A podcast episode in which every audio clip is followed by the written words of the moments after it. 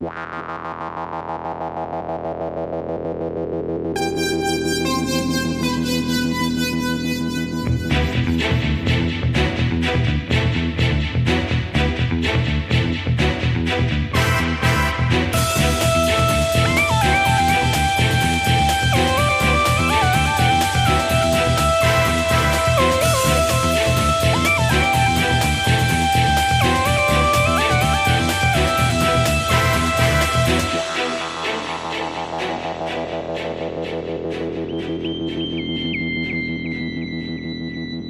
Guten Abend, Christoph.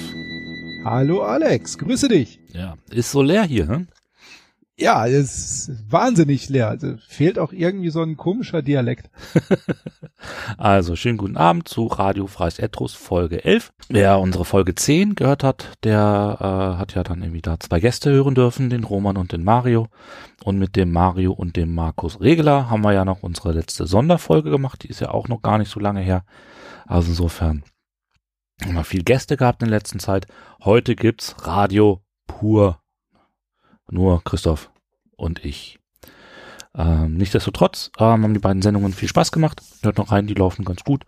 Und ähm, haben sogar da sogar ein bisschen Feedback bekommen. Aber dazu gleich mehr. Wir sind mal wieder erwähnt worden. Und zwar gibt den Escapedia Podcast.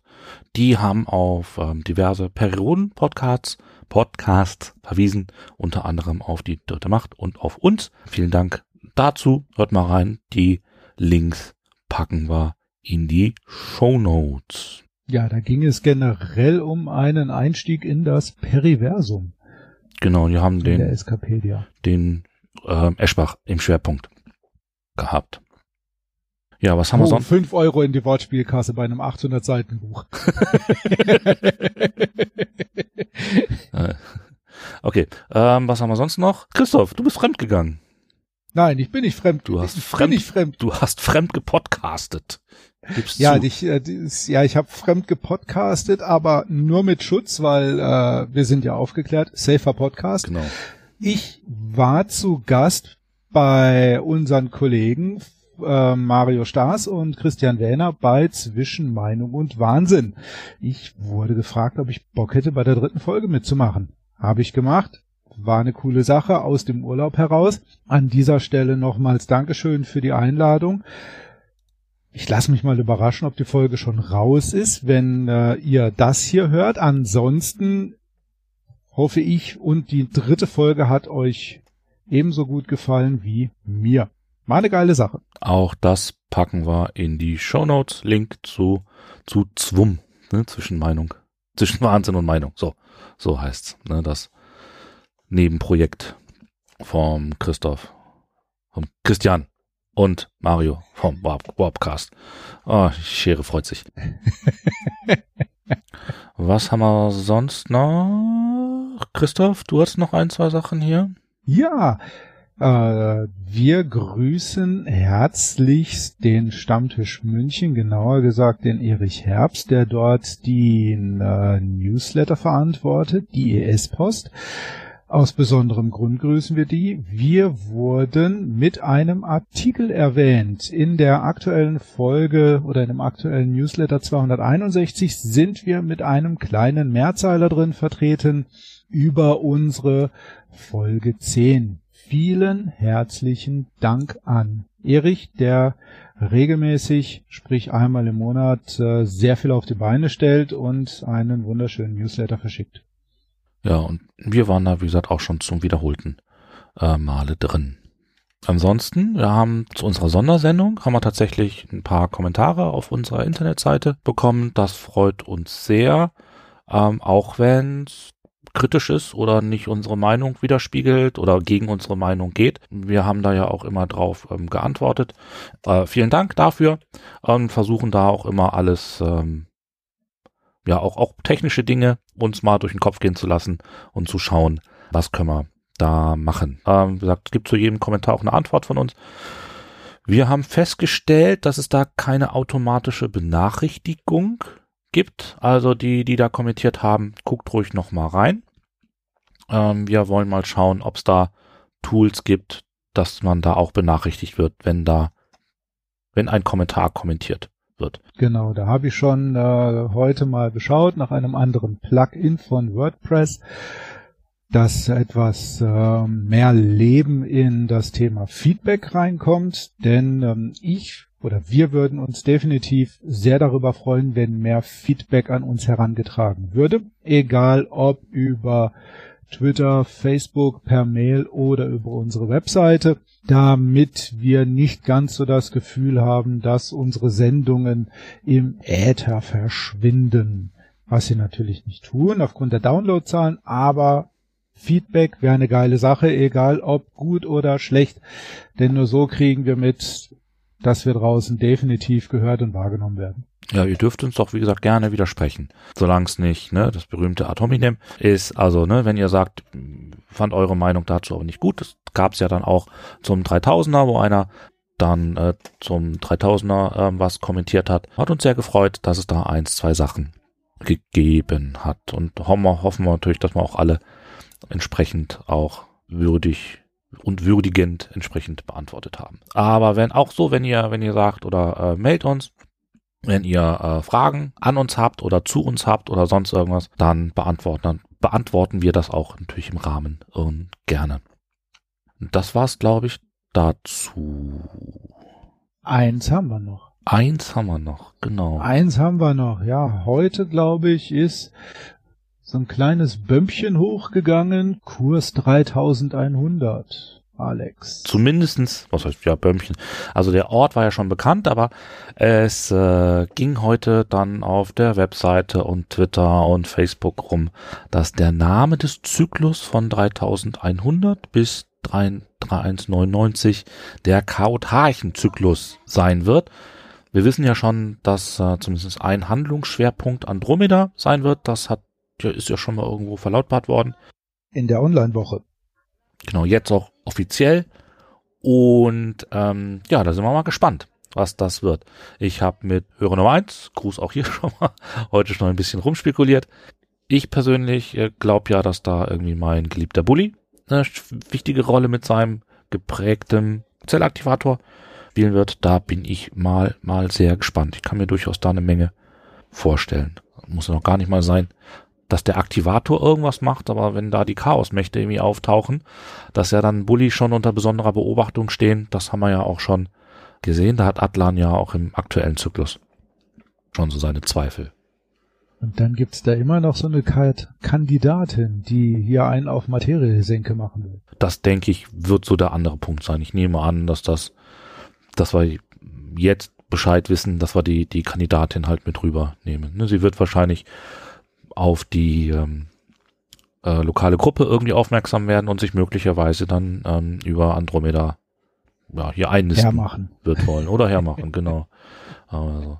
Und ähm, das habe ich ja auch schon heute bei Facebook spekuliert.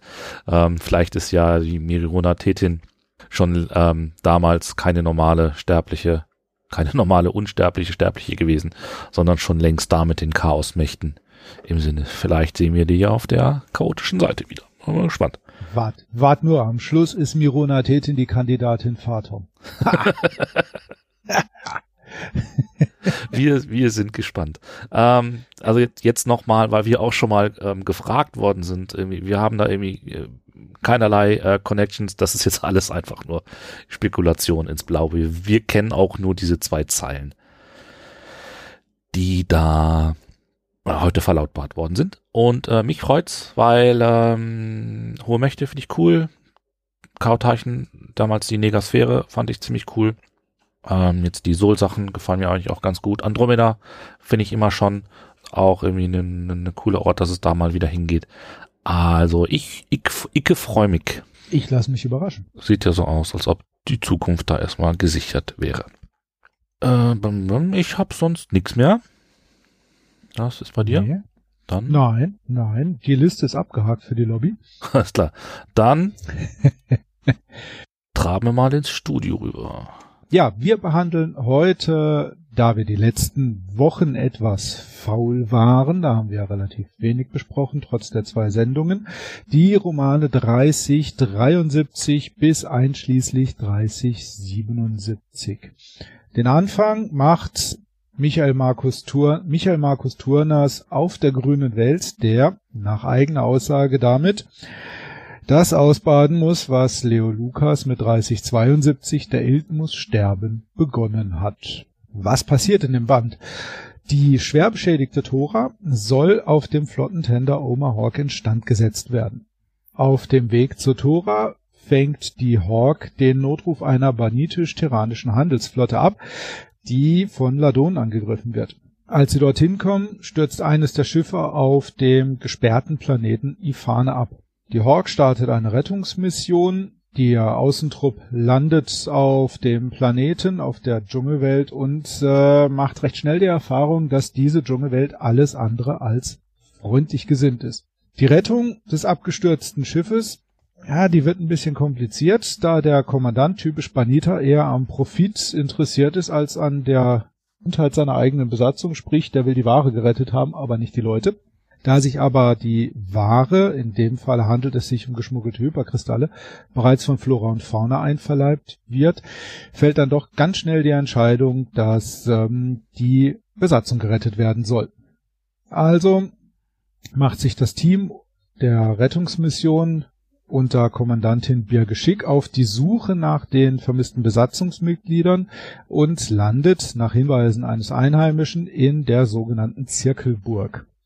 In dieser oder in diese retteten sich die acht Mitglieder und wurden dort vom Wächter der Burg, ein, Wesens, ein Wesen namens Guardia, gefangen genommen. Guardia droht die Truppe um Schick zu töten, da sie eigentlich hier nichts verloren hätten. Schick sichert aber Guardia zu, dass der Planet auch zukünftig unbehelligt bleiben wird, da bereits ein Sperrvermerk existiert. Nach ein bisschen Diskussion erklärt sich Guardia bereit, die Geschichte der Zirkelburg zu erzählen oder Teile davon zu erzählen und so kommt heraus, dass die Anlage vor 70.000 Jahren vom Volk der Chenester erbaut worden ist. Die Zirkelburg selbst stellt dabei ein neuronal-bionisches Observatorium ähm, zur Beobachtung des Raumzeitgefüges dar und Guardia ist dessen Wächter. Und da aktuell ein Zugriff auf die Gegenwart entweder aus der Zukunft oder der Vergangenheit aufgefangen wurde, erwachte die Anlage und somit Guardia zum Leben. Aufgrund dessen wurde dann auch ein Schiff im Ortungsschutz oder ein im Ortungsschutz der naheliegenden Sonne liegendes Schiff entdeckt. Das Schiff, ein Nashadan, wird auch durch die mittlerweile im System angebotenen angekommene Begleitschiffe der Tore angemessen und im Kampf zerstört. Guardia glaubt aufgrund dessen Schick, dass die äh, Terraner bzw. die LFGler nix äh, mit diesem Zugriff auf die Gegenwart zu tun haben. Er gibt die Banita frei und rettet auch noch das gesamte Team äh, vor einer Lebensform, die sich durch die Seruns frisst. Eingerahmt wird die Handlung auf dem Planeten Ifane von äh, Lionel oder Lionel Obiomas ähm, beginnenden Zweifeln an der Ermordung Gookies. Wir erinnern uns, Lionel Obioma war bei beim Team Atlan dabei, als es auf die äh, ausweglose Straße ging, um Gookie zu retten. Er hat auch direkt mitbekommen, wie das Wesen, das aussah wie Gookie, schnippschnapp in mehrere Teile geteilt wurde. Er traut dem Braten aber nicht so ganz, obwohl er dabei war. Also fängt er an zu recherchieren. Das ist dann zu Beginn des Buches. Das Buch selbst endet mit äh, Gookies Beerdigung auf der Sonne des Planeten Tramp, die von nun an den Namen Plufris Stern tragen wird. Und äh, Obiomas Verdacht erhärtet sich auf dieser Beerdigung, da Atlan und Bendison gleiches Verhalten an den Tag legen. Was hat mir an dem Buch gefallen? Ich fand, es war eine sehr schöne und sehr eindringliche Schilderung des Planeten. Es war wunderschöner Sense of Wonder in der Zirkelburg. Ähm, es gab viele nette kleine Anspielungen, Formulierungen, wie man es oder wie ich es, äh, wie ich mich jedes Mal bei den beiden österreichischen Autoren Leo, Leo Lukas und Michael Markus Turner ähm, darüber freue. Es gibt eine Anspielung auf MacGyver. Ich würde sagen, es gibt auch eine Anspielung Richtung Terry Pratchett. Thema Hipster dürfte wahrscheinlich auch nicht so ganz außen vor bleiben und der äh, Dialog zwischen Schick und dem Exal epsalischen Mediker Trigo, ach, wunderschön, so diese kleinste Maßeinheit eines 5-Liter-Humpens. ja. Was hat mir noch sehr gut gefallen? Es gibt eine reflektierende Aussage von Schick gegen Ende des Buches und zwar, wir müssen nicht alles wissen, wir müssen nicht alles erobern. Als es nämlich auch um das Thema bleibender Zustand oder Zukunft von Ifane geht. Letzter Punkt, der mir richtig, richtig gut gefallen hat. Das Cover ist sowas von geil. Hm. Also für mich momentan das Cover-Highlight dieses Zyklus. Ja, war schon cool. Ja, was sag ich dazu? Tu mich schwer mit dem Roman. Also, äh, mir hat richtig Spaß gemacht. Das auf jeden Fall. War vielleicht der meist erwartetste Roman der letzten Zeit. Weil man natürlich irgendwie dann, dann die Hoffnung hatte, ähm, dass sich das alles, äh, die Affäre Gookie aufklärt, sag ich jetzt mal. Was natürlich nicht passiert ist ich tue mich ein bisschen schwer, den Roman einzuordnen. Also wie gesagt, er hat, er hat einfach richtig Spaß gemacht zu lesen. Hat ein sehr abgefahrenes Setting und gleichzeitig irgendwie, ja, ich habe irgendwo Zweifel, dass wir von Ifane nochmal viel sehen werden. Hat schon so einen ganz starken Solo-Charakter, sage ich jetzt mal. Ja, das ist einer der Kritikpunkte von mir, dass die Geschichte um die Zirkelburg und Ifane mit äh, sehr großer Wahrscheinlichkeit ein Dead End sein wird. Mhm. Ja. Haben wir wieder irgendwie so eine große, irgendwie eine wichtige, nicht wichtige, große, fortgeschrittene Zivilisation auf einem Planeten, hat sonst keine Spuren hinterlassen, Ende Gelände. Früher hätte ich mal gesagt, wissen wir was irgendwie für einen Planetenroman oder so. Ja, aber andererseits haben wir natürlich jetzt irgendwie dann diese, ähm, mal wieder diese, diese äh, Puzzle, ne? Elemente. Mhm. Ja. Die Sache mit der ähm, Zeitschleife, ähm, die Sache mit äh, diesen Elementen, diesen Zugriffen, das sind natürlich alles irgendwie Dinge, die natürlich irgendwie mit der aktuellen Handlung in einer Form zusammenhängen äh, werden. Dann, was habe ich noch? Ja, genau, ne, Nashadan, äh, Tesan, ähm, auch so ein Ding. Ne? Die sind ja jetzt irgendwie durch die, durch die Zamina Part, hat man natürlich immer das Gefühl, die Tesan sind auf unserer Seite, die WQ-Folger äh, betrachten die äh, Tesani anscheinend auch als Verräter. Das ist jetzt irgendwie natürlich so ein Ding, auf wessen Seite stehen die? Stehen die überhaupt auf irgendeiner Seite? Also die scheinen schon noch irgendwie ganz schwer Dreck am Stecken äh, zu haben. Absolut, wobei ich aber auch da glaube, dass das Auftauchen dieses Naschadans über Ifane ein Dead End sein dürfte. Es könnte wahrscheinlich irgendwie so, okay, ja, da hängt ein Schiff, ja, machen wir es halt zum Naschadan, damit es nicht komplett aus der aktuellen Handlung heraus äh, herausfällt, aber ich glaube, das wird ein, ein Dead End. Schauen wir mal. Ich hatte mir auch noch ein Zitat äh, notiert, auch so hin, auch auf jetzt irgendwie wahrscheinlich vielleicht auf den nächsten Block hin mitzulesen. Ich weiß gar nicht, von wem es jetzt ist. Ne? Die Kairaner, denen Lug und Betrug quasi in, in den Genen steckte, waren längst nicht das einzige Problem der LFG. Ne? Geht es gar nicht um das Problem, sondern eben darum, dieses, dieses, ähm, da habe ich auch am Ende ähm, noch was zu den Kairanern äh, zu sagen, eben dieses, ähm, unterschätzt mir diese, diese, dieses Volk nicht. Ja, das kommt recht, ähm, kommt sehr, sehr früh in dem Roman, bei mir im E-Book auf eine, auf der Seite 9, ähm, ist eingebettet quasi in die, die, das erste Auftauchen von Birge Schick, die ja die Kommandantin der Rettungsmission ist. Schick konnte sich kaum an Ruhephasen während der letzten Jahre erinnern. Dann kommt das Zitat, die Karaner, denen Lug und Betrug quasi in den Genen steckte, waren längst nicht das einzige Problem der LFG. Die Paiterziu hatte Überfälle der Ladonen beobachtet und das Leid ihrer Opfer miterlebt. Also mhm. ist im Kontext Terraner gefallen. Und dann haben wir natürlich noch am Ende ähm, die Beerdigung, die ich auch recht schön fand, recht, recht, recht würdevoll. Ne? Klar, mittlerweile wissen wir, das äh, war nicht Yuki. Ähm, Leider. Nein, ich freue ja. mich. Ich bin ein Freund der, der Big Five. Und deswegen trotzdem hat mir der Roman äh, sehr gut gefallen. Sagen wir so, ich hatte auch das, das Glück, sag ich jetzt mal, ähm, den Roman zu lesen, als schon klar war, wohin der Ilt teleportiert.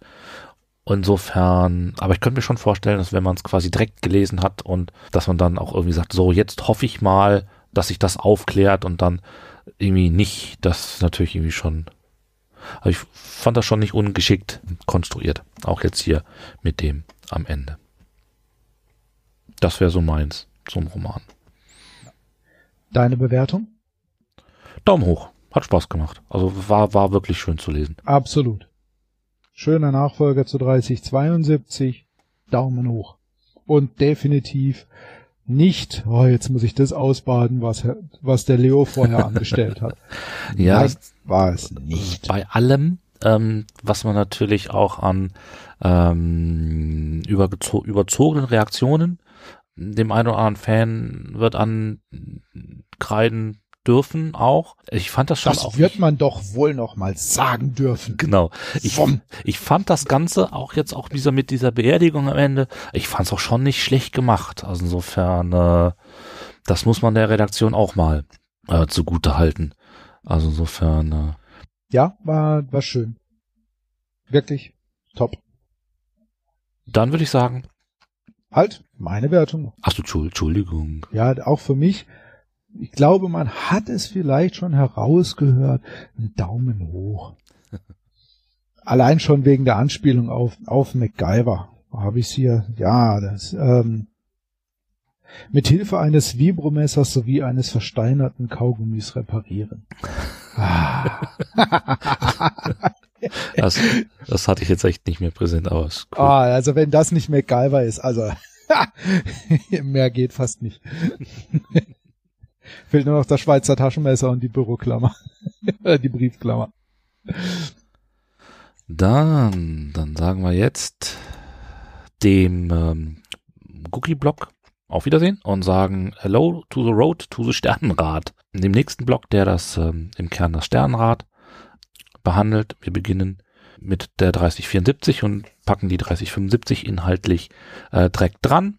Das ist erstmal der imaginäre Imperator von Uwe Anton. Wir gehen zurück zur Bleisphäre, zu den akonidischen Verbänden, die aktuell unter dem jungen Oberbefehlshaber Markul Ark Fermi, den wir ja auch schon kennen, der jetzt ja dann doch den Oberbefehl hat, obwohl er den maskanten Posten erstmal ähm, abgelehnt hat. Man wird aufmerksam auf ein Nahtschiff, die Beilnot mit ähm, äh, Balols an Bord, wie man ähm, herausfindet, äh, Danza Schlafner und der Tarapsi infiltrieren die Beilnot, ähm, während die akonidische Flotte eine Ablenkung fliegt und dabei fast einen Krieg beginnt.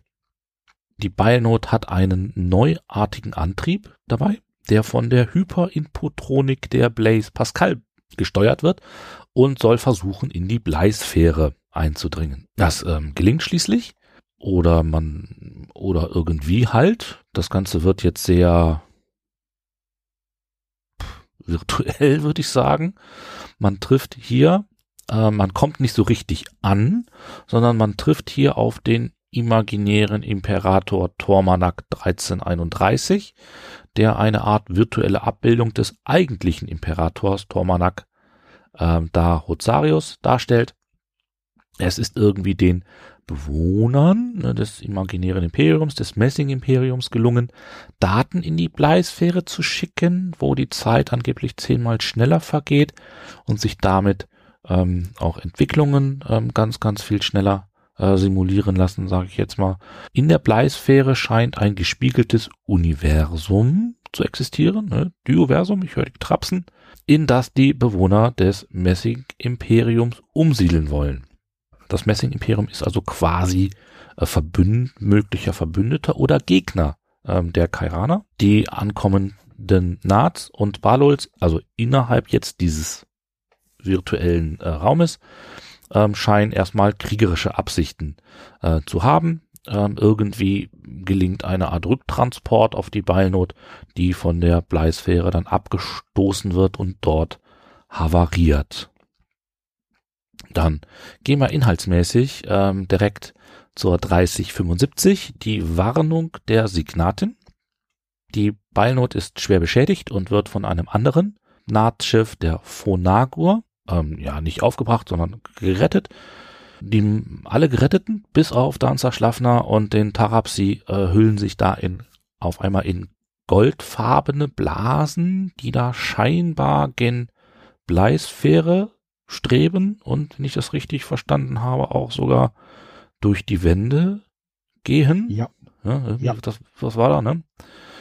In diesem Moment treten die Signaten, die ja da auch an der Bleisphäre sind, diese Gruppierung um die Signaten mit dem Anführer Olem Osbord und der zukunftssichtigen Carol Young auf den Plan.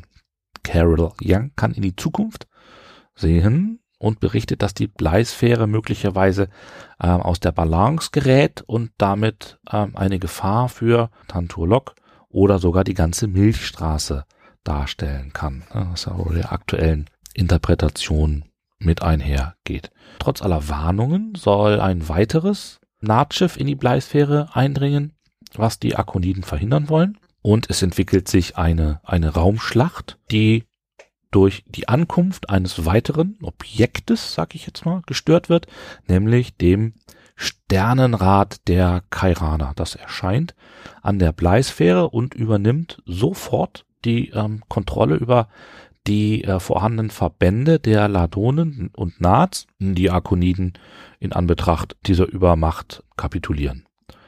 Kurz zum Sternenrad. Das ist ein, ein Sonnensystem mit zwei Sonnen, fünf Planeten, die um ein weißes Loch kreisen. Die Größe, wenn ich das richtig verstanden habe, ist variabel, beträgt ungefähr 41 Lichttage glaube ich schon eine ziemlich solide Größe ist. Die Materieströme des weißen Loches in der Mitte bilden Art, eine Art weißen Schirm äh, um das System, so dass es sich an ein drehendes Rad erinnert. Ne? Und somit kommt der Name Sternenrad zustande. Und es ist geklaute Technik. also quasi terranisch. Aber da kommen, da kommen wir dann später dazu. Äh, ja, was hat mir gefallen, was hat mir nicht gefallen? Ich glaube, mein Schwerpunkt lag, glaube ich, eher so ein bisschen im zweiten. Ich glaube, ich fand den zweiten, die Warnung der Signatin, äh, deutlich besser als, de, als den ersten, der mir gerade mit ähm, der Handlung in der Bleisphäre irgendwie dann doch zu abgefahren war. Irgendwie da bin ich irgendwie nicht so richtig mitgekommen, musste ich gestehen. Ich habe ja andererseits immer irgendwie schon Probleme mit der ähm, Handlung irgendwie in, in im 13 irgendwie ähm, gehabt in, in Tanturlok und irgendwie ist das da, dass mich das auch irgendwie weiter nicht so richtig mitnimmt. Irgendwie die Infiltration und ist ein Agent drin und ja, Uh, kann natürlich jetzt irgendwie einige geben, die sagen so, ja, aber war cool gemacht und sonst irgendwas stimme ich zu. Und es gibt auch eine Menge Elemente, äh, wo Uwe Anton auch wieder zeigt, dass er richtig gut schreiben kann. Aber die, die, der, weder der Ort noch die Handlung nimmt mich irgendwie so richtig, richtig mit. Was ich sehr cool fand, ähm, ist zum Beispiel, dass Uwe Anton da in dem Roman die ganze Zeit oder, oder vielfach einfach mit Vorurteilen spielt, die man nämlich gegenüber den Nats hat. Und zwar ist es vollkommen egal, jetzt irgendwie die Nats, altes Hilfsvolk ähm, oder Dienstvolk der, der Arkoniden, auch irgendwie schwer oder kurz vor der eigentlichen Versklavung, immer so als tump und dumpf betrachtet. Ja, da gibt's auch eine schöne, ich grätsche jetzt einfach ja. mal zwischen rein, da gibt's auch eine, eine schöne Stelle in äh, 3075, die Warnung der Signatin, ähm, E-Book, Seite 29. Ähm, da heißt es dann nämlich dann auch schon nichts gegenüber gepflegte Vorurteile. War aber in dem Fall auf die Antis bezogen. Mhm. Beziehungsweise die, äh, auf, mit den Antis. Ja, also er, er bringt da irgendwie einiges. Ne? Er spielt da ja, ja. nicht nur an einer Stelle, sondern immer wieder in den beiden Romanen. Ähm, auch mit Danzer und Schlaffner, die sich dann irgendwie mit diesem Naht-Agenten ähm, dann auseinandersetzen müssen und auch immer wieder merken, dass sie den manchmal echt nicht für voll nehmen, einfach weil es ein Naht ist. Ne? Und das fand ich ziemlich cool. Er hängt auch gar nicht so den moralischen ne, raus, sondern sagt einfach nur, hier, guck doch einfach mal so so funktionieren Vorurteile und so könnte auch jeder mal möglicherweise an sich denken. Ja. Also mein Lieblingsmoment ähm, in der 74 ist, als sie, glaube ich, die Infiltration planen, wo dann das Ding kommt, fehlt noch der Vorschlag, euch unter Bodenplatten im Frachtraum zu verstecken. Das ist immer ein beliebtes Vorgehen, nicht wahr? Ne? Millennium Falken, ich höre dich trapsen. Ja, sehr schön. Und äh, mein äh, Lieblingszitat, was ich, oder meine Lieblingsstelle, was ich mir zitiert hat, ist, in schweren Zeiten schießen die Verschwörungstheorien schnell ins Kraut. Auch möglicherweise, möglicherweise ein schöner Verweis auf die Gegenwart. Und gerade jetzt sind wir hier ähm, Ende August, Anfang September, aktueller denn je. Was hast du? Ja, die ich, auch für mich gilt, ich habe mich schwer getan mit den äh, mit den beiden Romanen. Ähm, definitiv aber mehr mit 3074 als 3075.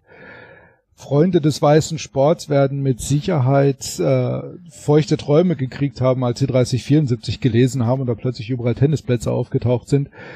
Ähm, ja, ich bin da gedanklich definitiv ausgestiegen. Ich habe mir hier auch nur notiert ähm, Tennisplätze, Fragezeichen, what the fuck. Ähm, coole Aktion wäre es gewesen, Uwe Anton, wenn du Eisstock schießen oder Curling genommen hättest. Ne? Hier kleine Referenz an für Galactica verboten. Wim Wandemann mit dem Eiskunstläufer na, hätte beim Eis bleiben können. Hätte es vielleicht, hätte dann den Roman vielleicht nicht, nicht ganz so sperrig für mich gemacht. Aber als, da wurde es für mich dann definitiv skurril und, äh, und obskur und da bin ich geistig völlig komplett ausgestiegen. Vielleicht ähm, tatsächlich kurz für diejenigen, ähm, die den Roman nicht gelesen haben, uns aber trotzdem hören. Ich weiß, dass es Leute gibt. Die treffen in der Bleisphäre das Treffen mit dem äh, imaginären Imperator und ganz, ganz vielen Avataren von ihm findet auf äh, gigant gigantischen Tennisplätzen statt. Ja, der Imperator spielt gegen sich selbst Tennis, ja. Mhm. Und zwar in vielen Versionen. Weil ich schon mal interessant finde, ich meine, da wissen wir ja schon, worum es geht, oder das haben wir natürlich geahnt, dass es ähm, ne, der Zugang zum Dioversum, ne, zur anderen Seite, scheint über die Bleisphäre zu gehen. Da bin ich wirklich mal gespannt, auch wie das irgendwie erklärt wird, warum das gerade da so ist. Da bin ich mal gespannt. Aber was anderes kann das ja eigentlich nicht sein, ne? Mit dem gespiegelten Universum das muss ja eigentlich das Dioversum. Ja, zumal sein. es ja auch ähm, heißt, dass sie es wohl hinter dem, hinter der Bleisphäre entdeckt haben und es sieht sehr stark nach dem Dioversum aus. Ich hoffe jetzt, ich hoffe jetzt mal nicht, dass sie noch irgendein Kaninchen, gespiegeltes Kaninchen aus dem Hut zaubern, weil ja, dann wird's definitiv skurril. Sollte mich vom Timing her auch schwer wundern, äh, wenn es irgendwas anderes wäre. 3075 war für mich im, im, Großen und Ganzen gefälliger, auch wenn da der Anteil Sense of Wonder noch etwas mehr wurde als bei der 3074. Ähm, was ich ein bisschen schade fand, war zum Ende hin die Schilderung des Auftauchens des Sternrades. Da hätte ich mir gerne etwas mehr Krachbumm erwartet. So, ja, es ist aufgetaucht, aber ja, das Ding ist groß. Das Ding ist richtig, richtig groß. Das ist quasi so die, die ultimative Waffe. Ähm, noch schlimmer als äh, wenn wir hier schon bei, bei Andromeda in der Lobby waren und auch sonst immer der ein oder andere MDIler sich gerne an die Zeit zurückerinnert. Ähm, noch, das Ding ist noch größer als jetzt dieser, äh, dieser Zeitplanet diese Zeitwaffe, ja, uff, war es da. Für mich gefühlt. Ja, du musst übersehen, das ist ein ähm, mobiles Sonnensystem, ne? was so relativ ähm, gro auch gro wirklich, die kommen damit aus, aus Ankaisin ähm, und können da durch die Gegend springen. Ja, ja, aber ne, so, hm, ein bisschen mehr Knalleffekt hätte ich mir erwartet. Oh, ich fand das aber schon nicht schlecht, als sie da gesagt haben, so, ne, hier muss jetzt alles weg, ähm, weil, ne, sonst, sonst, äh, aua. Also, ich fand schon nicht schlecht. Also insofern, also das, das hat mir ganz gut gefallen, muss ich gestehen.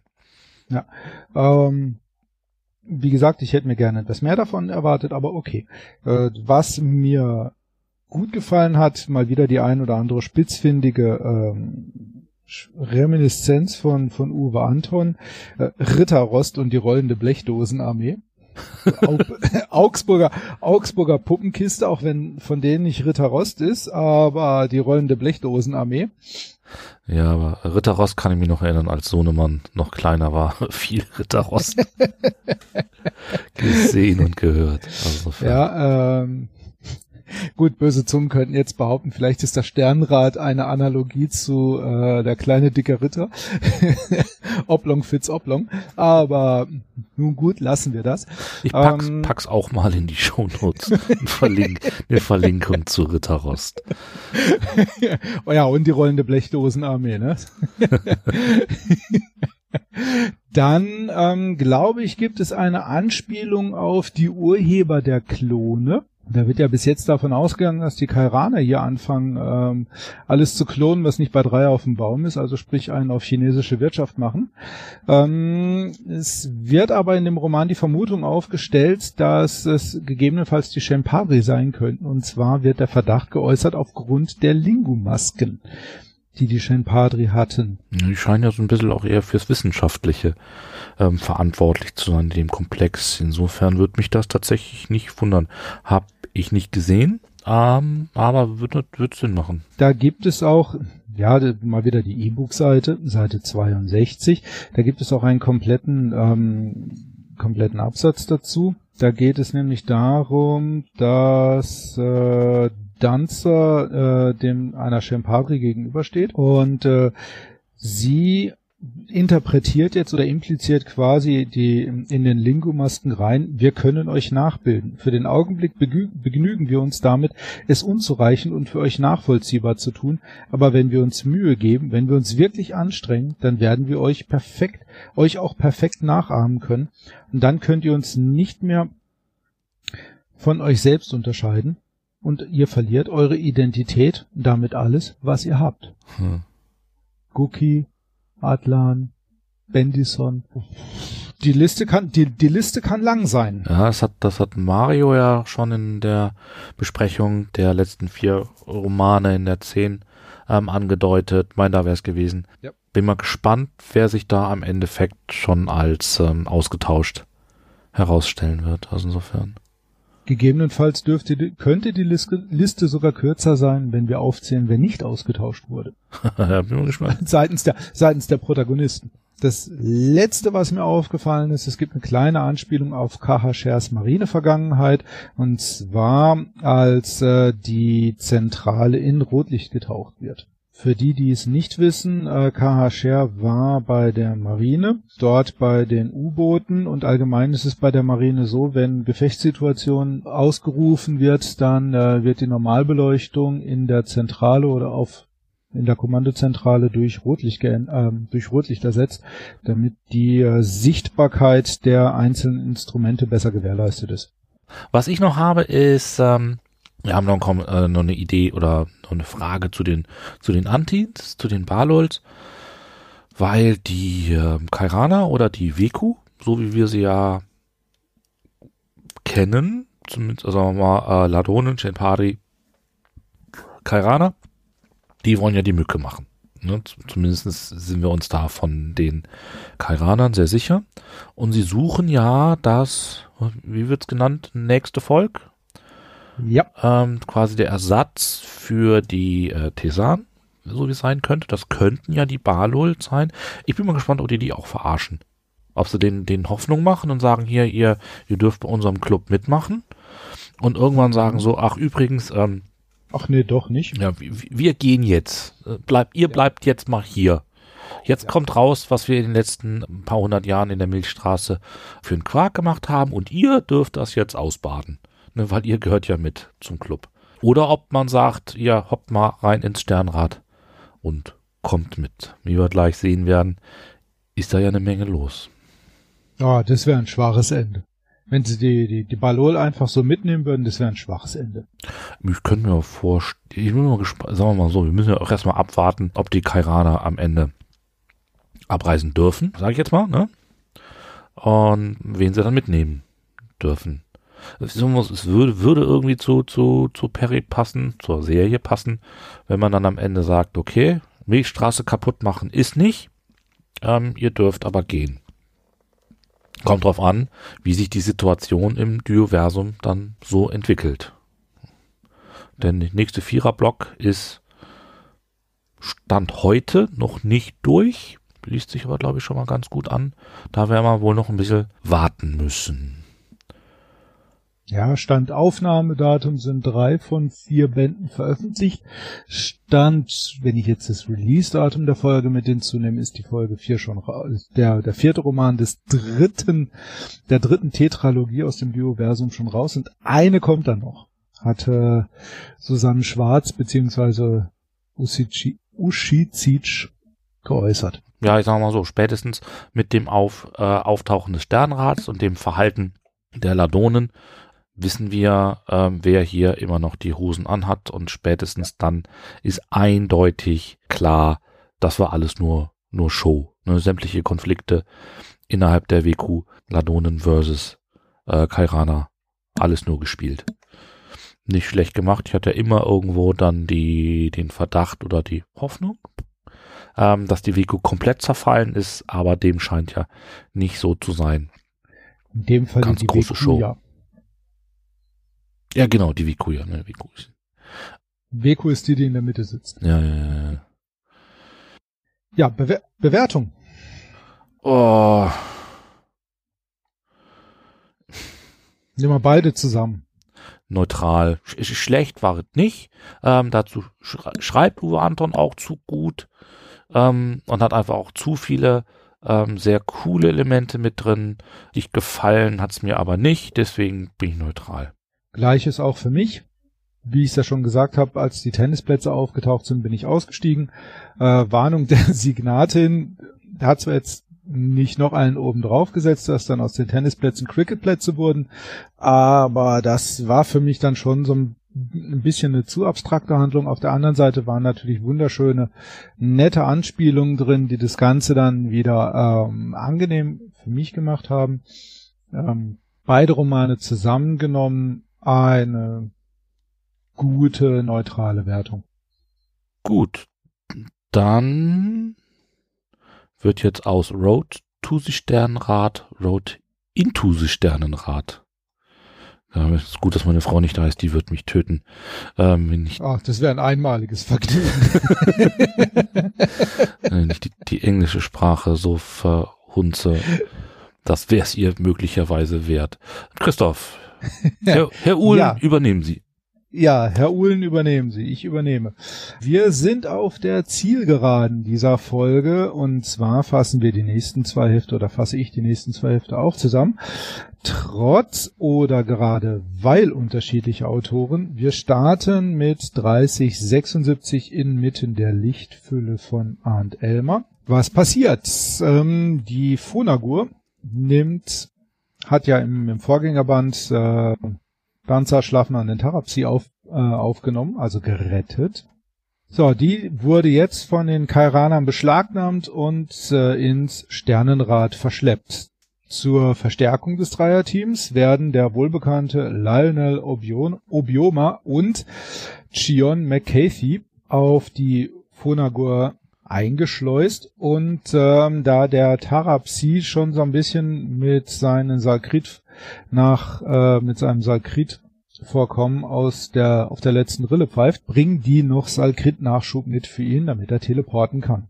Die Phonagur selbst wird dann im Sternenrad auf den Hauptplaneten des Sternenrads Ekaitan geschleppt, landet dort und dort teilt sich das Fünfer-Team, wie gesagt, Danza, Schlafner, Tarapsi, Obioma und McCarthy auf. Und zwar sollen die beiden Jungs, Obioma und Schlafner, Daten über das Rad beschaffen und äh, die beiden Damen, McCarthy und Dancer, sollen Informationen in der Hauptstadt Kosmopolis beschaffen. Ähm, die beiden Jungs finden raus, dass das Sternrad eine Hinterlassenschaft der Vekuja ist, die eigentlich von den Kairanern hätte entsorgt werden sollen. Geklaute Technologie.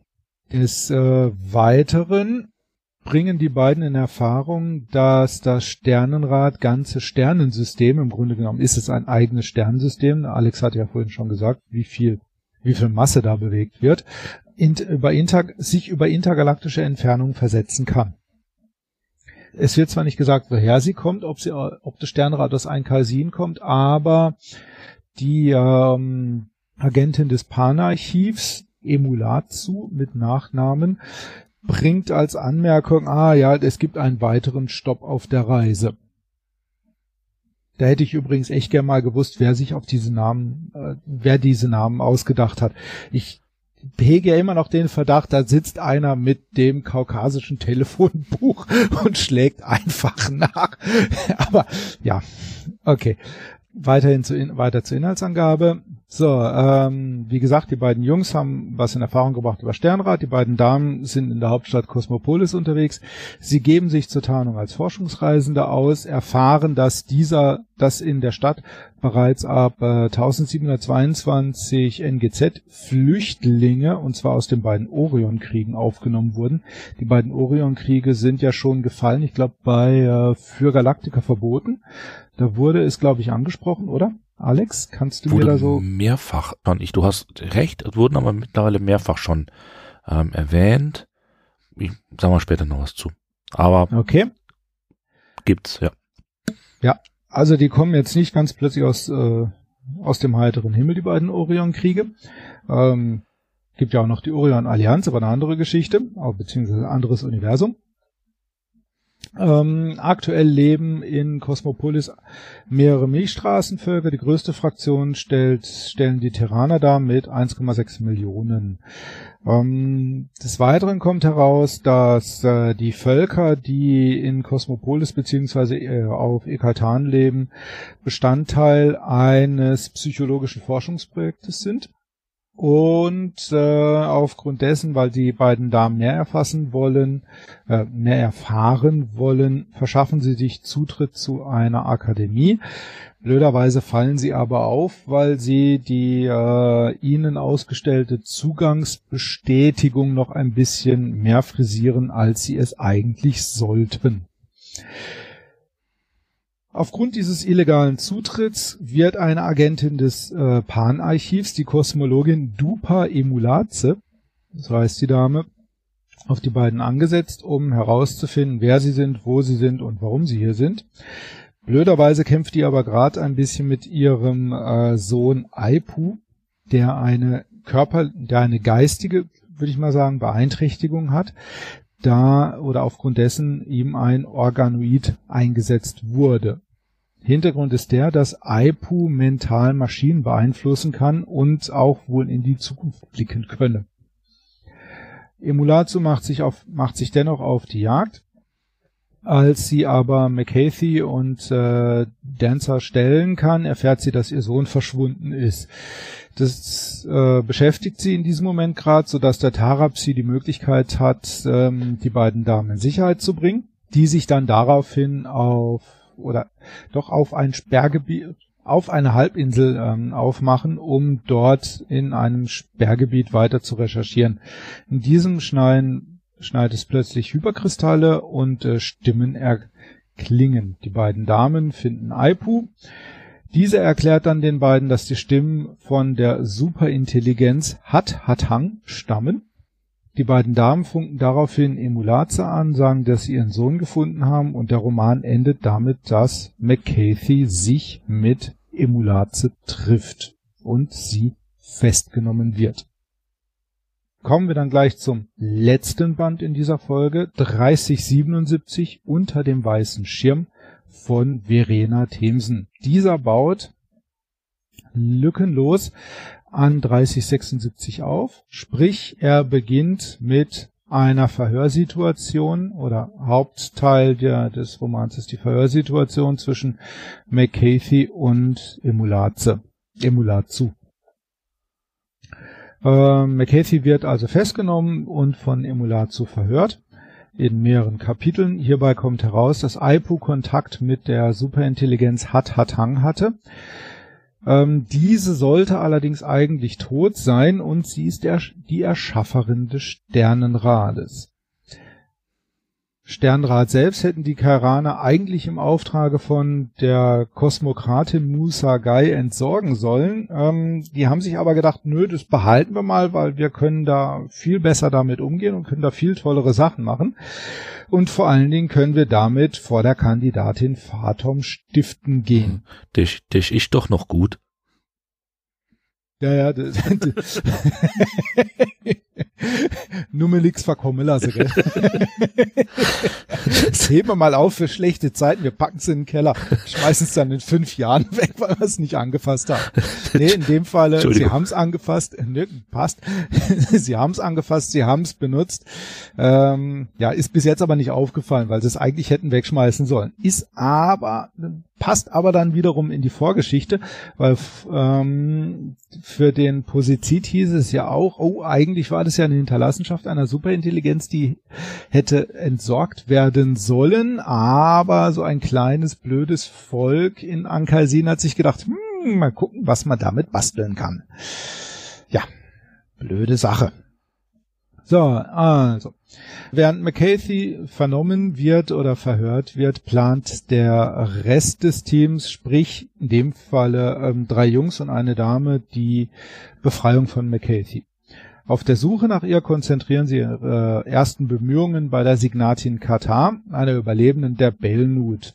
Von ihr erfahren sie, dass demnächst der oberste Signat Osborg und ähm, die schon aus 3075 bekannte Sie äh, Futuroskopin Young mit einem oder einem Test der Hyperschubmaschine, auch bekannt als Enzephalotronik, unterzogen werden sollen. Die vier Personen dringen in die, entsprech in die äh, entsprechende Testanlage ein, erfahren von einem Kairaner die Hintergründe und dürfen dem Test beiwohnen, weil sie sich als sehr interessiert anbiedern. Auf dem äh, Weg zum Test zeigt ihnen der Kairaner das Bendolith. Das ist ein Raum voller Tanks mit humanoiden Wesen, den sogenannten Bencher drin. Mit äh, Schuppen auf dem Rücken oder Rückenpanzer in einer komischen Flüssigkeit schwimmend. Ähm, dabei stellt sich dann heraus, dass es sich hierbei um die Piloten des Sternenrads handelt. Dieses soll dann auch mittels Hyperschub und Enzephalotronik, also die Maschine und Gehirn dazu, in die Bleisphäre versetzt werden. Da der Trupp das Ganze unterbinden will, plant er die Sabotage mittels Platzierung einer Bombe bei der Enzephalotronik. Zwischenzeitlich kann Dancer Emulatus Schrägstrich McCaffeys Standort in Erfahrung bringen und äh, McCafee befreien. Dabei wird Emulatu entführt bzw. mitgenommen. Ähm, Emulatu selbst erzählt dann der nunmehr wieder kompletten Gruppe, dass die Enzephalotronik Hirnfragmente oder Hirne enthält, unter anderem das ihres Vaters und vielleicht auch noch das ihres Sohnes. Und wer sich dran erinnert, die Tesan Seminapat erzählt ja auch die ganze Zeit davon, dass ihr irgendwas abhandengekommen ist im Oberstübchen. Ähm, wer weiß, vielleicht hängt da auch noch was drin. Sollte mich schwer wundern, wenn es dann nicht wäre. Ja. Das wäre natürlich jetzt das naheliegendste, aber so wie ich den aktuellen Zyklus kenne, kann es auch ganz woanders sein. Ja, mit Sicherheit. Das wäre zu offensichtlich, ne? wäre zu profan. So, ähm, daraufhin wird die Zerstörung der Enzephalotronik kurzfristig abgesagt, kann auch gestoppt werden und die Bombe explodiert an anderer Stelle. Für mich Fazit der beiden Romane, sie waren geil. Sie waren wirklich schön geschrieben, sowohl Arndt Elmer als auch äh, Verena Themsen, wobei im direkten Vergleich fand ich Verena Themsens ähm, Roman etwas besser, weil er mich äh, mehr an Bulls großes Spiel erinnert hat. Den fand ich ja damals, das war im, im ersten Viertel des Zyklus, fand ich den ja schon richtig, richtig cool, wie sich Bull dieses äh, das Spiel mit dem ähm, kairanischen Konsul liefert. Die beiden dann so vor sich hin taktieren. Aber Beide, wie gesagt, sehr, sehr geil. Beide schöne, spannende Schilderungen des, des Settings, empathisch geschrieben. In äh, Elmers Buch gefällt mir die, die Ausarbeitung der Kairana, dass sie die Technik gnadenlos geklaut haben, die Beschreibung der Gesellschaft im Sternenrat und ähm, was mir auch sehr gut gefällt, ist quasi so dieses na diese nachgeholte Beschreibung des Sternenrats. Also das, was ich in 3075 so ein bisschen vermisst habe, wird jetzt hier in den 3076 nachgeholt. Hm. Wie viele Sonnen sind da drin, wie viele Planeten sind da drin, etc. Was mir ähm, darüber hinaus bei 3077 sehr, sehr gut gefällt, ist ähm, oder sind diverse An Anspielungen unter anderem auf äh, Little Shop of Horrors, die kleine Pflanze, die da auftaucht. Ähm, jetzt gerade schauen. Alex, ist es dir auch aufgefallen? Nee, oder? ich habe ich hab's überlesen. Ich bin auch gerade. Du hast es? Ich du, du hast es über. Ich bin so, Echt? bin so ein großer. Ich liebe dieses, ich liebe dieses, diesen, die, die das, das Musical, den Film. Ähm, aber ich habe es echt überlesen. Was? Ey, also der offensichtlicher ging's ja fast gar nicht mehr. Also dass er nicht Audrey geschrieben hat, war wirklich alles. So, jetzt äh, hm, da, da, da. Ja, Seite 71 im E-Book. Vermutlich hatte er zu viele schlechte Horror-Trivets gesehen. Wie hatte der eine mit der Pflanze geheißen? Irgendetwas mit einem kleinen Laden. Also, ey, äh, äh, also mehr Audrey geht ja fast gar nicht. Ja, ich, ich, ich, ich, ich, ich, ich gestehe, mein, mein äh, offen, offenkundig habe ich die Stelle überlesen. Dann gibt's, glaube ich, eine kleine Anspielung auf Rumpelstilzchen äh, und auf Troja. Ähm, da kommt nicht das trojanische Pferd drin vor, beziehungsweise die Idee, das havarierte Nahtschiff als Trojaner zu benutzen, war wohl nicht so originell, wie ich gedacht hatte. Zitat Ende. Ansonsten mein absolutes Highlight 3077, die Verwendung des Begriffes Käseigel. Einfach geil. Meine Frau Aura hatte manchmal etwas gemacht, das sie Käseigel nannte. Der gute, der gute Partysnack aus den 70ern. Ja. Ja, das ist, glaube ich, gerade in der 77 kommt auch wirklich nochmal der, der, der Tarapsi. Nochmal so richtig, auch so dieses Element mit dem Obioma, dass er ja dann erfährt, dass das ja eigentlich, dass, dass der ja ein richtiges Bewusstsein hat und wo er nochmal diesen Erweckungsprozess hat. Standard wäre natürlich gewesen, wir haben einmal die Geschichte kennengelernt und jetzt ist das für alle quasi gleich. Ähm, nein, der Obioma lernt das quasi da erst nochmal kennen, fand ich auch, habe ich mir auch notiert, fand, fand, fand ich sehr cool. Ja. Sehr schön fand ich auch die, die Schilderung ähm, von Obiomas ja, zweifeln, so, oh scheiße, ich habe keine Auslandseinsätze oder keine Außeneinsätze, ich bin jetzt so der Klotz am Bein, weil es nicht so wehleidig und jammerig wie bei Yaradua war.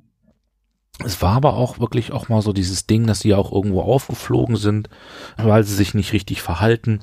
Ähm, das fand ich auch, das ist einfach so, so, so, so ein gewisser, ja. ähm, ich weiß gerade nicht mehr, wo Obioma, es war. Der, der, der Obioma, der ein bisschen übers Ziel hinausgeschossen ist, ja. Mhm. Und äh, ja, also es hilft halt, ne, eine einfache Verkleidung hilft halt nicht immer. Ne? Man muss es auch irgendwie, muss sie auch entsprechend drin, drin bewegen. Ja. Ja, 76, ähm, mache ich da mal kurz zu, hat mir auch sehr gut gefallen, war ja so ein bisschen der Wiedereinstieg von Arndt Elmer. Der war ja, glaube ich, seit fünf Jahren, das ist der erste Roman gewesen, war in der Zwischenzeit äh, krank, hat da in dem Interview zu den Romanen mit dem Roman Schleifer bisschen was erzählt. Würde ich jetzt irgendwie gar nicht zusammenfassen. Das macht er da ähm, relativ offen. Ähm, wen das interessiert, einfach die Interviews, ähm, das Interview nachlesen, ist in den Shownotes mit drin. Es mhm. gibt auch noch von ihm ein Interview in der Soul 99 für die, die Mitglieder der der Peri-Rodan Fanzentrale. Ähm, ja. Ansonsten war gerade so um die 2000er rum Arndt ehrlicherweise nicht einer meiner Lieblingsautoren, aber der hat mir sehr schön ähm, gefallen. Hast du auch schon richtigerweise gesagt, der gibt den Kairanern eine gewisse Individualität. Auch bei Facebook irgendwo geschrieben, äh, bisher waren halt, war es halt ein Volk und jetzt mit dem Roman haben sie ein Gesicht oder auch Gesichter bekommen. Hat mir wirklich ähm, sehr, ähm, sehr gut gefallen und auch so auch so kleine Elemente. Was mir noch, ähm, was ich noch gesehen habe, ist die die Tautmo Argenfeld Akademie. Ähm, das ist ja der alte war es, Hyperphysiker, der auch schon vor einer Weile immer mal wieder aktiv war, haben wir auch die Argenfeld-Barriere, das ist, glaube ich, der Schirm um Sonnensystem. Ähm, Argenfeld-Blitz, oder? Ja. Die gibt's ja auch noch. Ja. Also einiges hat der auf die Beine gestellt, dass sie ihn da nochmal irgendwie würdigen, fand ich sehr schön. Dann hatten wir genau die Flüchtlinge aus den Orionkriegen, die dann nach Abzug der Kairaner den Friedensbund fortführen sollen. Jetzt haben wir aber ja schon mehrfach auch gelesen oder es wurde ja angedeutet, dass möglicherweise, äh, wenn die Kairaner das durchziehen, in der Milchstraße nicht mehr so viel vorhanden sein könnte, ne, was man dann friedlich fortführen könnte. Da bin ich mal gespannt. Auch auf die Rücksichtslosigkeit der Karaner. Die gehen ja da auch, denke ich mal, wortwörtlich über Leichen. Kurz zu den Orion-Kriegen. Ähm, da bin ich mal gespannt, ob wir irgendwann mal nochmal was davon hören.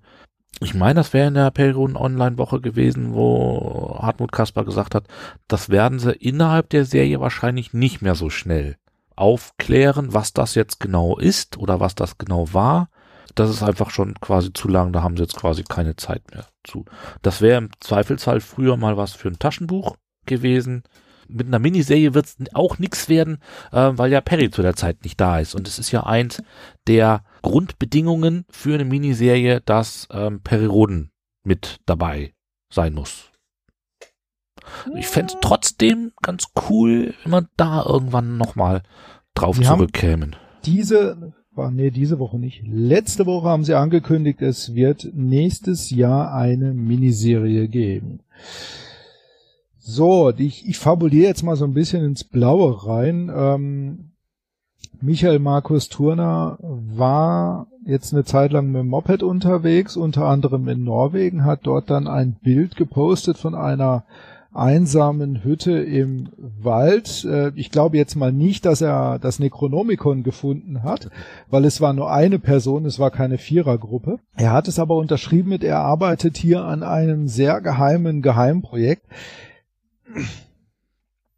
Ja. So, jetzt gibt's hier, jetzt gibt's hier die Orion-Kriege. Da fabulieren ja doch schon die, die ein oder anderen drüber, was da so alles passiert sein könnte. Ja, ja, wenn ich jetzt überlege, dass ähm, MMT ja dann nächstes Jahr ne, auf seine 18-monatige Tour gehen will, aber dann irgendwie da Gelegenheit hat, dann quasi ähm, eine Miniserie zu konzipieren.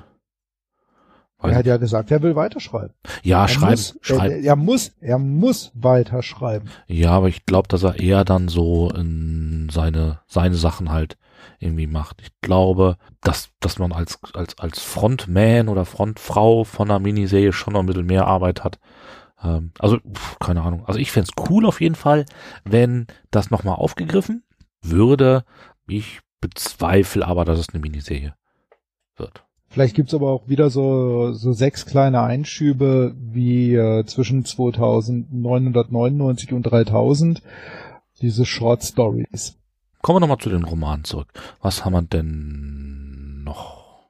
Ähm, ich fand auch noch mal den Hinweis, das war in der 76, im Sternrad fühlten, fühlen sich die Kairaner sich sicher. Es war ihr Zuhause. Mangelnde Sicherheit war das tief sitzende Problem des gesamten Volkes der Kairaner. Ähm, das ist echt so ein Ding, da würde ich gerne mal wissen, die, wie gesagt, die waren immer so die, die, die Weltraum putzen, ne, die dann irgendwie irgendwas, irgendwelche Reste von irgendwelchen Superintelligenzen aufgeräumt haben. Da muss noch irgendwas gewesen sein. Äh, warum? Die haben ja nicht einfach irgendwann keinen Bock mehr gehabt. Ja, da, das, da kam ja, da kam ja schon mal die Aussage, ähm, ich habe jetzt den Roman leider Gottes äh, weder namentlich noch numerisch präsent. Auch ihr werdet feststellen, dass äh, eure Superintelligenz euch verarscht hat ja, muss halt irgendwie, ähm, ich könnte mir aber vorstellen, dass die, die, die Kairaner da irgendwie noch schwer Dreck am Stecken haben.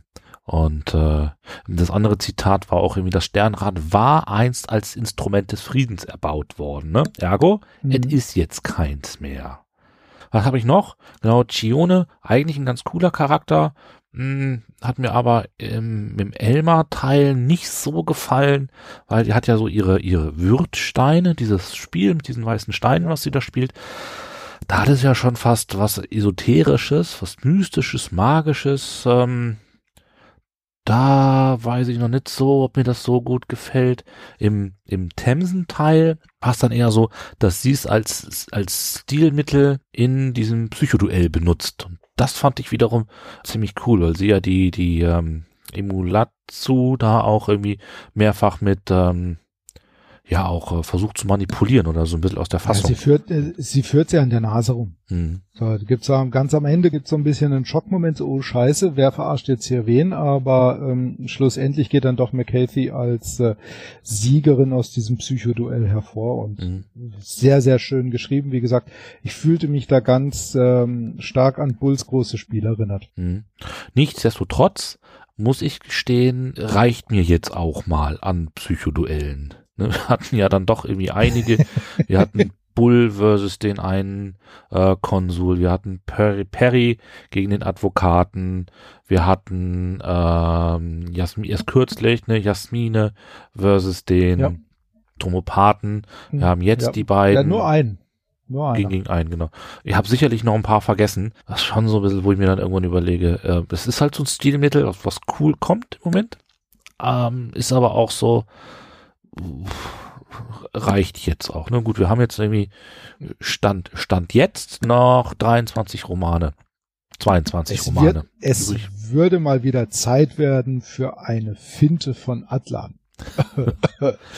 der, der liegt, der, der liegt da jetzt wahrscheinlich irgendwo. Ich wäre mal ganz interessant zu wissen, wo Guki und der richtige Atlan jetzt sind. Möglicherweise, möglicherweise sind die gar nicht so weit weg von dem. Ja, der schläft in irgendeiner Dusche, oder? ja. Also insofern.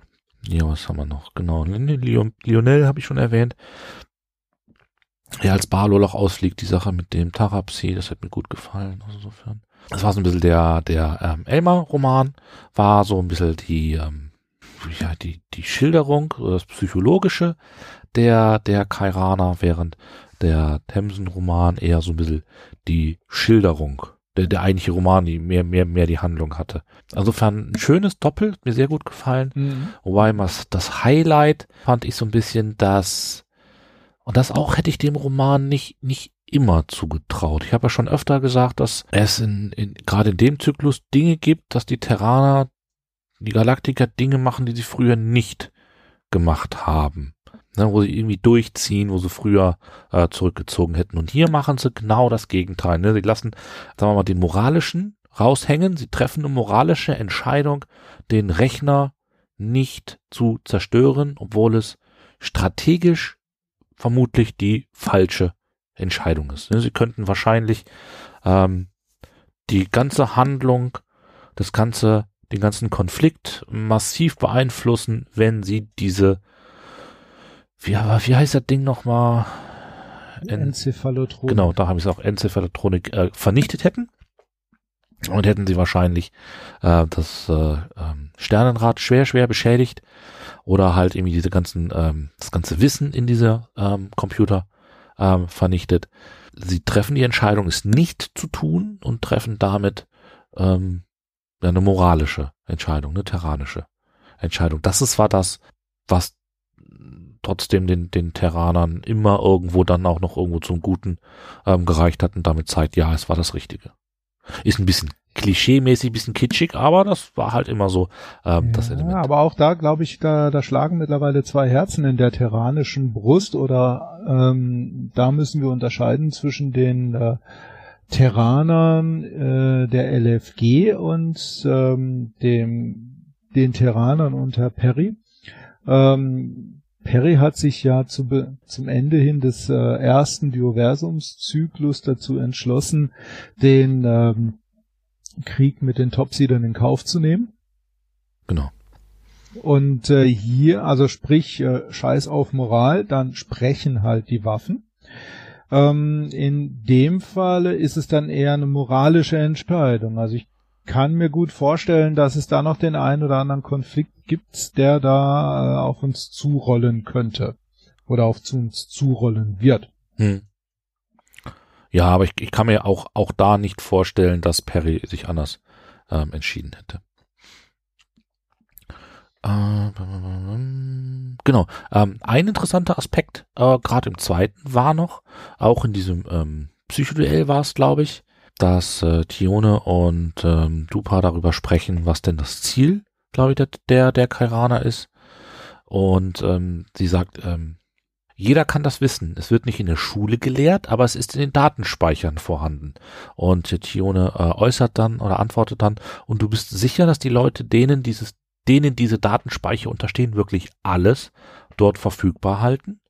Ne? Also möglicherweise mhm. haben die äh, Kairaner auch untereinander ne, mehr Geheimnisse. Und das ist einfach auch so ein, so ein Ding, was ich einfach auch an diesen am Kairanern so, so cool finde, ist, dass das hat sich bisher in dieser Tiefe immer erst immer nur mal, mal angedeutet, wie grau die sind, ne? Die, ganz oft hat man natürlich irgendwie so die Ladonen. Das ist so das Kriegervolk. Die sind nicht, die sind zwar, ähm, nicht, nicht böse in der, in dem Sinne, aber auch jetzt nicht wirklich moralisch im, im galaktischen Sinne, sondern die sind halt so ein Kriegervolk und gehen dann hin und, und metzeln alles wieder. Und da sind die Kairaner schon eine andere Nummer. Die gehen als Gesamtheit ähm, über Leichen, denn die haben irgendwie die Intrige in ihren Genen oder sonst irgendwas. Aber es ist auch so ein vielfältiges Ding, wo ich frage, wie viele da einfach ähm, so ganz normale Standard-Kairaner sind, die einfach nur leben wollen, ne? die da irgendwie ihres Weges gehen und die sich da auf ihrem Planeten, ähm, ob es jetzt Ekaitan oder sonst irgendwas, einer der, der äh, fünf Planeten da im Sternrad sind, denen das vollkommen Schnuppe ist ob die jetzt in der Milchstraße in Ankaisin oder im Dioversum sind. Und im, im, im Kern ist es auch so, und das ist für mich so die Erkenntnis des, des kompletten, dieses aktuellen Blogs, dass jetzt wieder auf die Gesamtheit der Karina gesprochen, die ordnen halt alles ihrem, ihrem Ziel unter. Alles, ne? Und wenn es halt ihre eigenen Leute sind. Und ich, ich finde eigentlich, dass das wird der Zyklus ja so ein bisschen, ähm, wird dem Zyklus ja angekreidet, dass man nicht so einen eindeutigen Bösewicht hat oder einen Gegenspieler. Und ich finde, das sind die Kairaner so, so eindeutig. Ich meine, spätestens jetzt, ne, wir haben geheime Intrigen, wir haben gemeine, ge geheime Morde, wir haben die Pläne mit Atlan, ne, wir haben die, die auswegslosen Straßen, wir haben den, dass sie, dass sie Leute manipulieren, dass sie da ganz, ganz gnadenlos sind, auch mit den Tomopathen. Also ähm, ich finde die schon, ich finde die sogar ein richtig geiler Gegenspieler. Deswegen, hab, also ich habe richtig Spaß ich an denen. Jetzt, ich würde jetzt nicht so weit gehen und sagen, dass die Kairaner jetzt hier der, der, der, der Bösewicht sind. Ich würde eher sagen, die Einstellung, mit der die Kairaner hantieren. Sprich, sie ordnen alles dem Ziel oder ihrem Ziel unter, stiften zu gehen. Ja. Sie wollen sich verpissen. So. Ja, es ist eher Gegenspiel, der, eher Gegenspieler denn, denn so Bösewicht. Die, diese, ja, aber auch Gegenspieler. Ich würde es jetzt nicht auf diese Kairaner herunterbrechen.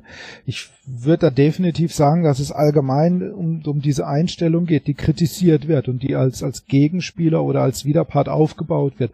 Alles einem Ziel unterzuordnen egal ob das jetzt die Kairaner sind, das könnten auch genauso, kann auch genauso gut die LFG sein, das könnten die Topseeder sein, dann, dann was weiß ich, wer da noch, wer da noch alles kommt. Von mir aus auch die, die Postbis. Ähm, alles einem Ziel unterzuordnen und darauf hinzuarbeiten, dass dieses Ziel erreicht wird.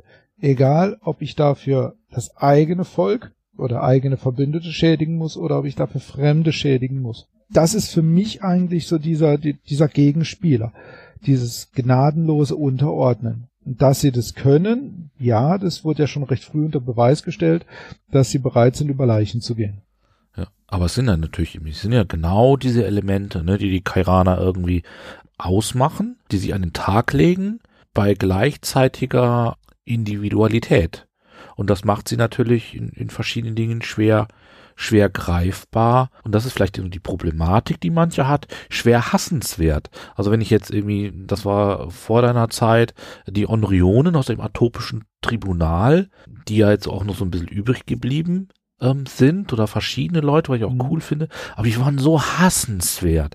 Ich habe dieses Volk so, das hat mich so angewidert. Ich hab, das war so emotional, dass ich, das war so, nee, nee, scheiß, du, ja, ne. Das war so geil, das war so, das war so gut, das war so gut gemacht. Und die Garader sind natürlich jetzt irgendwie so das Gegenteil davon. Also die sind so, so, ähm, ja, ich würde sagen, schmierig, schleimig, die kriegst du nicht zu fassen. Und dann hast du natürlich auch jetzt dann der äh, Emulatsu, der Duper, jemanden, die so, so emotional, die so greifbar ist, die so nachvollziehbar ist, die so, so fast menschlich ist, die sich um ihre Kinder kümmert, die ihren, die ihren Sohn an diese ähm, Enzephalotronik ähm, wahrscheinlich verloren hat. Ähm, ja, das ist schon irgendwie, ich finde es schon ein cooles Konstrukt. Also das, ich habe da an den Kairanern ähm, schon richtig Spaß.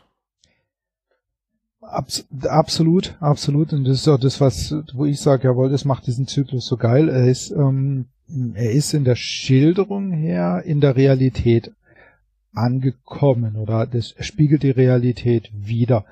Ähm, ich bin mir aber sehr sicher, anstatt der Kairaner könntest du auch jedes x-beliebige andere Volk hinstellen, weil der eigentliche Widerpart oder das eigentlich ähm, eigentlich zu kritisierende ist wirklich dieses Thema, ich ordne alles einem Ziel unter. Und das ist richtig, aber jetzt sind's halt gerade die Kairaner. Ja, aber also es könnten auch genauso gut, ja, pff, also, was weiß ich, von mir aus die Mausbiber sein. ja, stimmt schon. Ja, oder, oder Siganesen, der, Haluta, der, äh, wenn ich da an den ähm, an den M87-Zyklus denkt mit den Bestien, ähm, ja. Ähm, ja, aber wenn ich zum Beispiel jetzt an den, an den Vorgänger, an ähm, hier mit dem Weltenbrand, da hatten wir den Adam. Genesis. Gen, äh, genau, Genesis, Adam von Auris, den, den ja. Adam von Auris, der jetzt mal so ein klassischer, ja schon, den würde ich mal als klassischen Bösewicht bezeichnen. Ne? Er hatte auch sein Ziel gehabt, das war so dieses Individuum. Ne? Es war einer, der da so die Geschicke ähm, gelenkt hat, der so das Ziel hatte. Und ähm, klar hast, wirst du da auch jetzt, das ist ja auch jetzt, glaube ich, zum ersten Mal ähm, so der, der Ober, der Anführer der Kairaner irgendwo angedeutet worden. Das ist aber, glaube ich, jetzt keiner. Also es sollte mich schwer wundern, so wenn es das Ziel ist nach dem Motto, du kriegst den unter Kontrolle und die Kairaner sind wieder artig, sondern das ist einfach irgendwie so dieses, dieses Überallziel aller ne, Kairaner.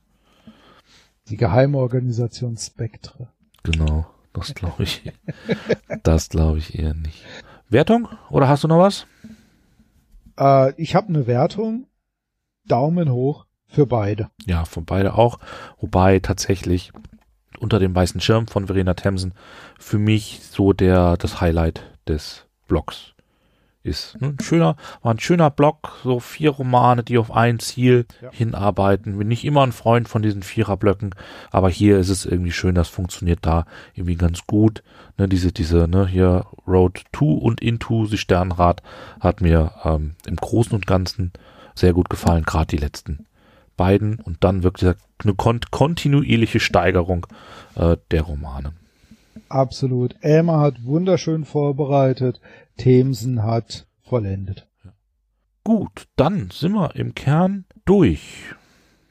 Ja, haben, haben doch sehr viel äh, geredet und philosophiert, auch wenn wir das im Vorgespräch, oder du das zumindest im Vorgespräch angedeutet hast, so, ich habe gar nicht so viel zu den Romanen. Gefühlt, gefühlt hätten das auch, ich weiß, wir haben am Anfang haben wir mal so, ähm, sind so die ersten Vierer-Folgen, äh, die waren so bei 48, 50 Minuten, gefühlt hätte ich gesagt, wir, wir kommen unter einer Stunde ähm, durch. Im Moment haben wir Hörer Nummer ja. eins, Hörer Nummer eins, der jetzt hier nochmal gegrüßt ist, wird, wird, wird wieder schimpfen.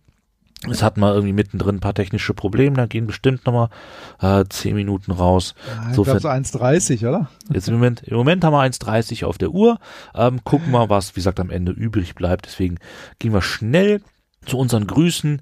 Ähm, die gehen von meiner Seite aus dieses, diesen Monat an unsere äh, Kommentatoren im Gästebuch. Fühlt euch virtuell gedrückt, ähm, macht da ruhig mehr, gibt uns mehr Reaktionen gerne über alle möglichen Kanäle.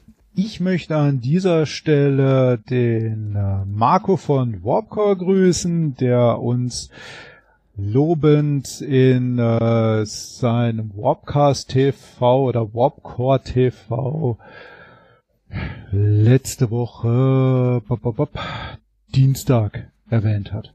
Danke, dass wir auf äh, äh, Mario und Christian zurückgreifen durften oder dass wir die, dass wir Mario einladen durften. Coole Socke. Vielen Dank. Ich packe auch den Link zum TV und zum Warpcore in die Shownotes.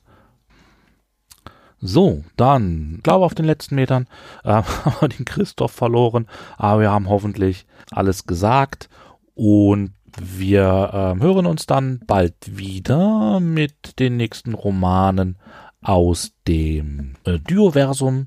Vier Romane mit äh, einem Autor und einer Autorin. Und bis dahin wünschen wir euch äh, viel Spaß, bleibt gesund und seid nett zueinander. Bis bald und äh, Erdruss fällt diesmal nur bei mir nicht.